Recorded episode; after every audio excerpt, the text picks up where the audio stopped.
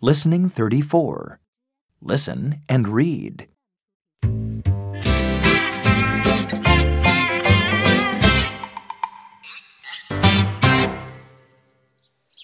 Let's put on sunscreen. First, my arms. These are my arms. Now, my nose. This is my nose. That's right. Put it on your arms, your nose, your face, and your legs. Okay, Rosie. Look, Rosie. Oh!